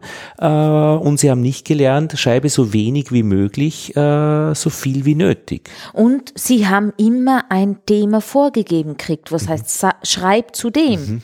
1200 äh, und nicht, sie haben sucht sich selber was und lern mal im Kopf einzugrenzen, was habe ich da an Stoff oder was gibt das Thema überhaupt her, weil ein Schlagwort kann riesig viel hergeben. Und nach acht Jahren Präsentation von Ergebnissen der Wissenschaft wird man es relativ schwer haben, die Wissenschaft als Prozess zu sehen, der aus Fragen und Möglichkeiten, diese Fragen zu beantworten, aus sehr kleinteiligen Fragen besteht. Mhm. Und da sind wir noch gar nicht dabei, dass Anzweifeln hilfreich ist äh, für meine eigene Frage, und nicht eine Provokation, Beleidigung oder ähm, eine Bedrohung meiner, meiner Fertigkeiten. Jetzt, da kommt aber noch ganz äh, etwas, was jetzt noch nicht gefallen ist, aber was, was mir gerade in den Sinn kommt, ist ähm, etwas, was Schüler auch nicht können oder nicht nie, was sie nie gelernt haben im Laufe ihrer Schullaufzeit, ist, dass eine Frage auch beantwortet sein kann, wenn es kein Ergebnis gibt in der Forschung. Das kommt ja jetzt dazu. Genau. Das ist ja auch noch ein interessanter das Aspekt. Das ist bei Sparkling Science, bei vielen, so dieser Aha-Effekt, den viele Schülerinnen und Schüler haben. So, jetzt haben wir ein Jahr lang, sagen wir mal, geforscht und eigentlich kommt raus, es funktioniert so gar nicht. Und das soll angeblich der Normalfall sein ja. bei wissenschaftlichen Arbeiten. Genau, und dass man denn den Schülern sagt, das ist auch ein positives Ergebnis, dass wir wissen, das funktioniert jetzt gar nicht. Dieser Lerneffekt, den haben Schüler sonst normalerweise gar nicht. Naja, mit der Knarre im Hintergrund, wenn sie das nicht irgendwie schaffen, dann fallen sie durch. Ja, oder einfach es, man muss ein Ergebnis liefern, weil es eben, es gibt Noten dafür, fertig. Und ähm. jetzt hatte ich ja meine goldene Idee, dass äh, der Lehrplan ja viele schöne Dinge kompetenzorientiert für Schülerinnen und Schüler vorsieht. Allerdings, was nie dabei steht, ist, was die Lehrerinnen und Lehrer eigentlich können die ihnen das beibringen oder mit die mit denen arbeiten. Weil vielleicht ein erfahrener Lehrer wird vielleicht schon äh, diese Dinge entwickeln können, aber einer, der irgendwie das nicht kann, aus irgendeinem gottverdammten Grund, ja, und auch unterrichtet, wird das nicht machen können. Das heißt, ich hätte ja sehr gerne, dass diese Kriterien auf Lehrer auf angewendet werden. Und dann kann man jetzt praktisch als Eltern, und ich bin ja auch Teil einer, ich habe auch zwei Kinder, äh, sagen, okay, wir haben jetzt äh, sieben verschiedene Lehrerinnen und Lehrer in dieser Klasse. Drei sind in der Kommunikation äh, Kategorie 3 Plus, ja. Äh, einer ist äh, Kommunikationsnuss, ähm, aber dafür gut im Experimentieren und dass man praktisch sagt, okay, einen Lehrplan, eine Note kann man eigentlich nur in Abstimmung mit den Fähigkeiten der unterstützenden Elemente gut machen. Und dann hat der Landesschulinspektor gesagt, der ist ein bisschen dann so in Deckung gegangen, es gedeutet, aufhören damit. Aber das wäre ja auch ähm, noch einzubringen, weil diese wissenschaftlichen Arbeiten werden ja betreut von Lehrern. Und das Schöne an dieser Geschichte ist, dass jeder drankommen kann. Das heißt, das gesamte Lehrerkollegium ähm, ist jetzt in dieser Position wissenschaftlich zu arbeiten. Und wenn man ein bisschen so fragt, äh, wahrscheinlich ein Viertel haben es drauf, weil sie das selbst noch gerade gemacht haben, sie das selbst interessiert oder eben äh, ein Doktorat gemacht haben. Drei Viertel haben es vom Hören sagen oder mit irgendwelchen Erinnerungen, also mhm. noch. Also ich glaube, dass ein Schlüssel dieser vorwissenschaftlichen Arbeit eigentlich ist ähm, bei den betreuenden Personen und dort wiederum eigentlich bei den, einer Liste an Methoden. Also wie kann ich äh, eine Frage, die ich habe, beantworten? Weil was auch immer wieder bemängelt wird, ist, äh, und jetzt von Seiten der Landesschulinspektoren, wir kriegen immer wieder Frage, äh, Frage Umfragen. Also als Methode. Ich glaube, äh, Facebook verändert äh, die Paarbeziehungen. Äh, wie finde ich es raus? Durch eine Umfrage. Es gibt aber 27 spannende, aufregende, mhm. großartige Methoden, die ebenso einfach auch für Schüler zugänglich sind, nur die weiß halt niemand. Nein, ähm, was ich aber weiß, ist, dass es auch für Lehrkräfte, die äh, die Arbeiten betreuen, Methodenschulungen oder äh, Informationsveranstaltungen gibt und gegeben hat, ähm, welche Methoden möglich Und das wär. ist schon sehr wichtig. Ja, das ist sehr wichtig, aber wie die dann angenommen werden, ich es gibt ja Ris mehr Risiko, weniger Risiko und wahrscheinlich werden, beim Radio ist ja genauso, wenn ich jetzt eine Radiosendung mache, die irgendwie echt einen Kniff hat, äh, wo ein Risiko dabei ist, dass das schief geht, und dann fliegt man das um die Ohren. Und mhm. ich, ich, muss noch einmal machen. Im Endeffekt schleifen und auch die Kritik in der Redaktionskonferenz ist dann so übel, dass man sich nicht gut fühlt. Also im Endeffekt schleifen sich aber die Themen ab. Mhm. Ähm, und man macht's brav, damit man eigentlich, ein bisschen Zeitdruck kommt dann dazu, äh, dann nicht mit seiner Geschichte auffliegt. Und dementsprechend fahrt ist dann das Radio. Jetzt. Beim Radio. Im Übertriebenen. Ja. In der mhm. Schule doch auch. Ähm, Wie fad sind denn die VWAs, die da so bis auf die ambitionierten? Ja, aber da müssen wir genauso im da ansetzen, dass man die Lehrer mal auf diese äh, Seminare schickt, wo es um verschiedene Methoden gibt. Weil Lehrer und schicken, das, das passt nicht gut zusammen. äh, ich, äh, ich es glaube, dass man lernt. ja, aber ich, ich denke, dass man eine gewisse Weiterbildungspflicht schon äh, auch als Lehrer hat und dass man da wirklich, äh, gerade wenn, wenn Lehrer äh, das nicht mitbringen, ich glaube, die könnten da sehr, sehr viel steuern, weil wie soll der Schüler wissen, was es genau. für Methoden gibt, wenn es der Lehrer ja nicht einmal ihnen beibringt. Ich glaube, das Interesse ist ja auch da. Also das muss man jetzt nicht negativ sehen. Das bei, Interesse äh, ist auch bei sehr vielen da. Genau. Aber dann ist halt immer so, das ist, es ist das Interesse da, aber wie aktiv hm, will ich mir dann diesen Mehraufwand, mich selber mal einlesen da oder mich selber, man muss sich ja ein bisschen selber überwinden, wenn man was Neues dazulernen mhm. will, wenn man es nicht äh, du sagst, der Baulehrer haben die Methoden parat, aber viele haben sie nicht parat. Und der das nicht parat hat, muss sie ja irgendwie lernen. Und, und das ist dann ja, und umgekehrt ist es noch so, von denen die es parat haben, äh, die können das natürlich auch wiederum so gut, wenn sie im Wissenschaftsbetrieb mitarbeiten, dass es oft wiederum zu viel ist, ja, dass man sagt, das Transkribieren geht überhaupt nicht, das musst du in einem zweisemestrigen Kurs lernen. Also wenn wer auf die Idee kommt, mit seinem Großvater zu reden über die Flüchtlingswelle in Gmünd, ja, wie er das erlebt hat als Bewohner von dort, na, geht nicht, weil äh, das muss man ja abschreiben, dann das Interview. Ja, dann lassen wir es bleiben. Ja, machen wir halt nichts. Und so müsste eigentlich ja jedes Fach, und wir sind ja äh, stark noch in Fächern orientiert, ähm, seine schönsten Methoden äh, in, ein, in ein Kästchen geben und eigentlich müsste man das von Klasse zu Klasse ständig reichen und sagen, wie, äh, was es da alles gibt. Ich meine, Flechten, habe mal Geschichte gemacht über Flechten im Stadtgebiet und die Forscherin geht im Wesentlichen mit einem Block herum und zeichnet und zeichnet die Standorte und ähm, das kann man ja das kann ich als Schüler auch machen. Einen Baum nehmen, die Flechten zeichnen an diesen Baum, äh, wie sind die Flechten an diesen Baum? Passt. Aufregung genug. Machbar. Ich glaube, weil ich habe so das Gefühl, so wie wir reden, klingt es oft so, als es gibt, also das ist nicht, das wird nicht gemacht und das wird zu wenig gemacht und ich glaube, was man immer dazu sagen muss, es gibt natürlich, es gibt diese ganzen Mängel, die wir jetzt thematisieren.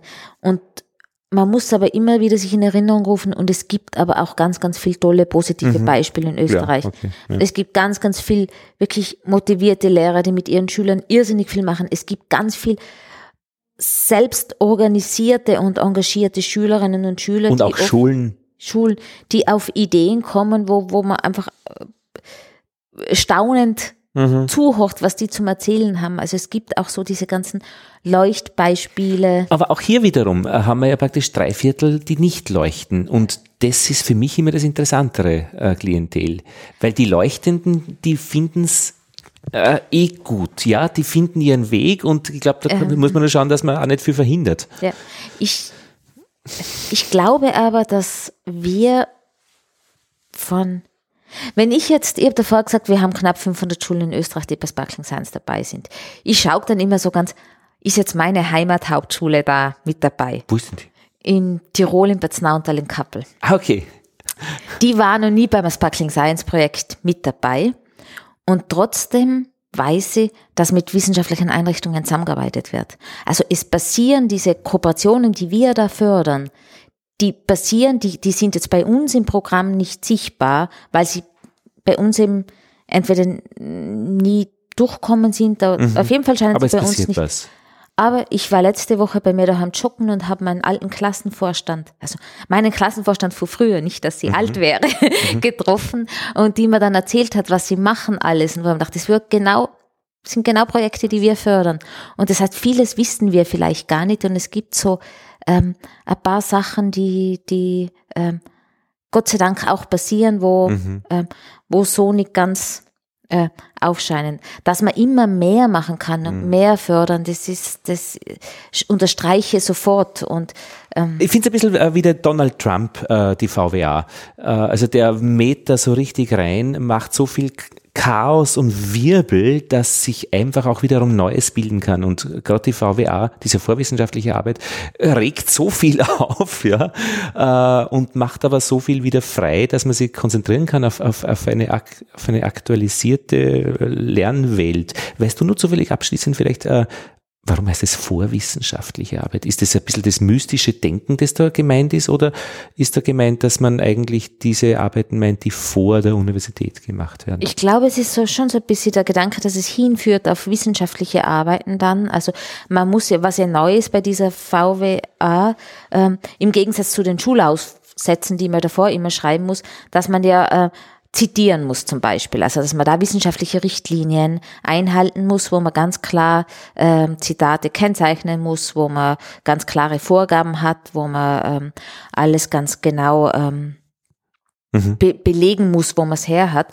Und äh, das ist so ein erster Schritt hinein, zum Beispiel ins wissenschaftliche Arbeit. Ja, aber gibt es ja keine halbe Geschichte. Man, man, man macht es richtig und dann ist es wissenschaftliche Arbeit und nicht vorwissenschaftlich. Ja, das ist ein ich, ich weiß, vor. es hat sehr lang Diskussionen gegeben, wie soll man es, äh, wie soll man es benennen und damit beide Seiten, Wissenschaft und Schulsystem, weil äh, äh, dass die mit dem leben können. Es hat auch Diskussionen gegeben, soll es jetzt, sollen die Schüler eine wissenschaftliche Fragestellung im Rahmen ihrer Einreichung bearbeiten müssen oder nicht? Und das Wissenschaftliche hat man dann auch heraus ähm, äh, gestrichen, Aber was ist eine nicht wissenschaftliche Fragestellung? Das ist ja eine wissenschaftliche Fragestellung. Also äh, vielleicht, ich glaube, man, man, kann Wissen duplizieren. Das heißt, man kann etwas erforschen, was man schon weiß. Aber das ist ja auch noch wissenschaftlich, weil dann schaut man einfach, ob man auf Unterschiede oder Gemeinsamkeiten kommt und macht das Gegenstand auch seiner Frage. Aber es gibt nicht, wiss, nicht. Es gibt, ich, meine These ist, es gibt dieses Vor, das gibt's nicht. Es ist eine wissenschaftliche Arbeit, Punkt. Und die ist für jeden machbar. Und das Vor, das ist nur so quasi die, ein, ein, ein, ein Fallschirm, damit man, falls was schief geht, sagen kann, ist aber eh nur halbert. Österreich. Österreich. Der Österreich ist das. Vor, das ist Österreich. Äh, es ist sicher, es ist eine Kompromisslösung. Das, es ist Österreich, es ist eine Kompromisslösung. aber, aber auf, ein, auf, ein Gebiet hin, wo man nicht einmal weiß, wo das, äh, wohin der Kompromiss geht eigentlich. Aber ist es, glaube ich, nicht ein oft sind ja so, na oft sind doch diese österreichischen Lösungen um sich zu schützen, um sich vor Angriffen zu schützen. Die Lehrer, das dann, wenn sie die, Ur die Arbeit beurteilen müssen, sagt, ja, ihr müsst ja eh nicht wissenschaftlich arbeiten, weil es ist ja vorwissenschaftliche Arbeit, also es muss Genau. ja, weil es kommt ja. Ja. ganz oft, ich bin ja gar nicht in der Wiss ich bin ja kein Wissenschaftler, warum soll ich die Arbeit betreuen? Dann aber auch auf wissenschaftlicher Seite, das, das darf einmal nicht so, jetzt kommt ein Schüler daher und macht Wissenschaft, was machst denn du überhaupt oder so, wo ist jetzt da der Unterschied, weil du hast ja die ganze Universitätskarriere dazwischen oder so. Ich glaube, das ist so ein Schutz so von beiden Seiten. Das ist so, Ja, ein, aber österreichischer Schutz von so, beiden Seiten. so wie der Raucherraum, gell? Der So- Raucherraum. so, ja. Naja, aber ähm, ja, ja. Und ähm, ähm, ja.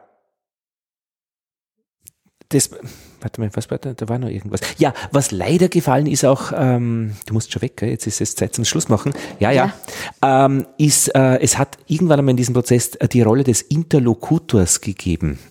In äh, dieser Prüfung, wo man dann die Arbeit dann auch präsentiert, das ist eine Person, die mit der Sache nichts zu tun hat und deren Funktion ist es, blank dir zu ermöglichen, über deine Arbeit zu reden. Die stellt also keine Prüfungsfragen im herkömmlichen Sinn, sondern die unterstützt dich dabei, dass du darüber erzählen kannst. Und das finde ich eine wunderschöne Rolle, weil das ist ja auch wirklich, also jetzt zum Beispiel in einem Podcast ja meine, meine Aufgabe, jemanden äh, so zu äh, begleiten, dass der von seine, seine Geschichten erzählt.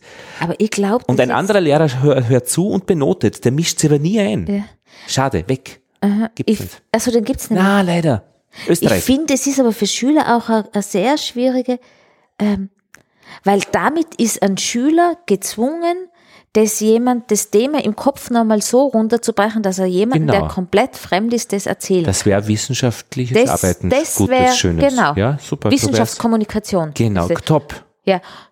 Ist Na. aber irrsinnig schwierig. Ja, dann, Das- das, ist doch nicht, also man, das, das kann man ja berücksichtigen in dieser ganzen Geschichte, Ja. weil es eben nicht schwierig ist. Ich finde, es wären super Skills, die Schüler dabei lernen würden. Aber das ist die den auch- Normalität, über etwas zu reden, was man tut. Das ist ja nicht einmal was, was man lernen muss. Ja, aber äh, stimmt so nicht. Muss jetzt, äh, das ist das, was viele Wissenschaftler, wo, wir die Erfahrung machen, viele Wissenschaftler, die sind super Wissenschaftler, das auf eine andere Zielgruppe, nicht in ihrem inneren Kreis äh, zu erzählen, dass das jemand Fremder versteht, ist, das muss man können oder lernen. Aber das, das ist nicht jedem von vornherein gegeben. Genauso wie nicht jeder, das gleiche, die, die gleiche Arbeit, die ein Journalist macht oder ein Radiomoderator, der äh, ein Thema, wo er vielleicht irrsinnig viel gelernt hat und eingelesen hat und so weiter, aber das so äh, in, in ein so einzupacken, dass es für jemand von außen, der mit dem nichts zu tun hat, einfach verständlich und rund ist und dem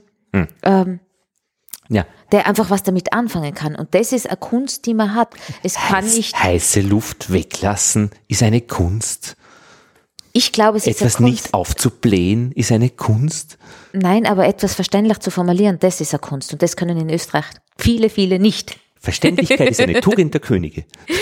Ja, ich glaube, das ist wirklich etwas, wo vielen Ja. Leuten ähm, nicht gegeben ist. Also, Naja, weil, weil auch äh, in der Schule dann schon auch bestärkt wird, wenn man komplizierte Sätze schreibt und nicht die gut verständlichen. Also vierfacher Einschub, eines meiner Kinder hat es probiert äh, bei der Schularbeit. Äh, das waren dann echt geschraubte Sätze und er hat gesagt, er wollte das auch wirklich vorantreiben und ist sehr gut belohnt worden, vorgelesen. also ja. Hätte okay. er verständlich geschrieben, äh, wäre es wahrscheinlich ein Aufsatz von einer anderen gewesen. Ich habe Österreich. Ja, ich habe vergleichende Literaturwissenschaft studiert, habe viel mit Text gearbeitet Ja. und habe dann in der Werbeagentur gearbeitet Na, Wahnsinn, ja. ja, und habe einen Text für eine Hotelzeitschrift. Keine Ahnung, es waren fünf Sätze. Und ich glaube, ich habe diesen Text zehnmal überarbeiten müssen. Und habe gedacht, das kann doch nicht sein. Nach einem mit sehr gut abgeschlossenem Studium. Schreiben war immer meine Stärke und ich bin nicht fähig, fünf Sätze zu schreiben, die ein anderer lesen schön. kann. Ja. Und Hast du das es gerne gelernt? Also hat das dann Spaß gelernt, gemacht? glaub ich. Aber es hat Spaß gemacht, oder? Ja, natürlich. Ich arbeite gern am Text, aber es Ja. war, ich, ich habe, ich bin an dem Abend fassungslos aus der Agentur raus und habe mich komplett in Frage gestellt, wie geht es, dass ich ein Studium abschließe, ohne einen Mini-Text verständlich formulieren zu können. Hm. Also es, äh, und dieser Zugang und dieses, dieses Lernen und ähm, so muss man eben auch lernen, bestimmte Dinge zu formulieren und mhm. runterzubrechen und das hat nicht jeder. Aber wenn das in der Schule gemacht werden würde, das ist äh, eine Anforderung, die ich an die Schule stellen würde. Und da braucht man eigentlich eine eigene Abteilung, wo man seine Testangaben hinschickt als Lehrer, dass die das einfach wirklich fachgerecht, so wie in einer Werbeagentur, überarbeitet, dass es verständlich wird, äh, auch Schularbeiten oder Matura-Angaben, weil es geht ja auch wirklich um Chancen, die dann mit ermöglicht oder verhindert werden. Eben jetzt, wenn nie, Deutsch zum Beispiel jemand nicht als Muttersprache hat. Da geht es nicht darum, ob ich glaube, dass ich als Physiklehrer wie, das, ich glaube, ich weiß, wie man das schreibt, sondern da geht es um wissen, wie es geht. Mhm. Petra, wir haben einen schönen Kreis gezogen durch diese Landschaft, Wissenschaft, Schule und ja, die Öffentlichkeit eigentlich. Und du hast uns geholfen, das besser zu verstehen. Ich hoffe. Sonst muss ich auch zurück und weiter lernen. Muss ich sowieso, aber. Ja, ja. Dankeschön. Und äh, vielleicht Gerne. hören wir einander wieder in einigen äh, Jahren oder so, wie äh, was aus den ähm, Ideen geworden ist. Vielen Dank. Danke auch. Und das war Lobster und Tentakel Nummer 62. Lothar Bodingbauer verabschiedet sich aus Wien.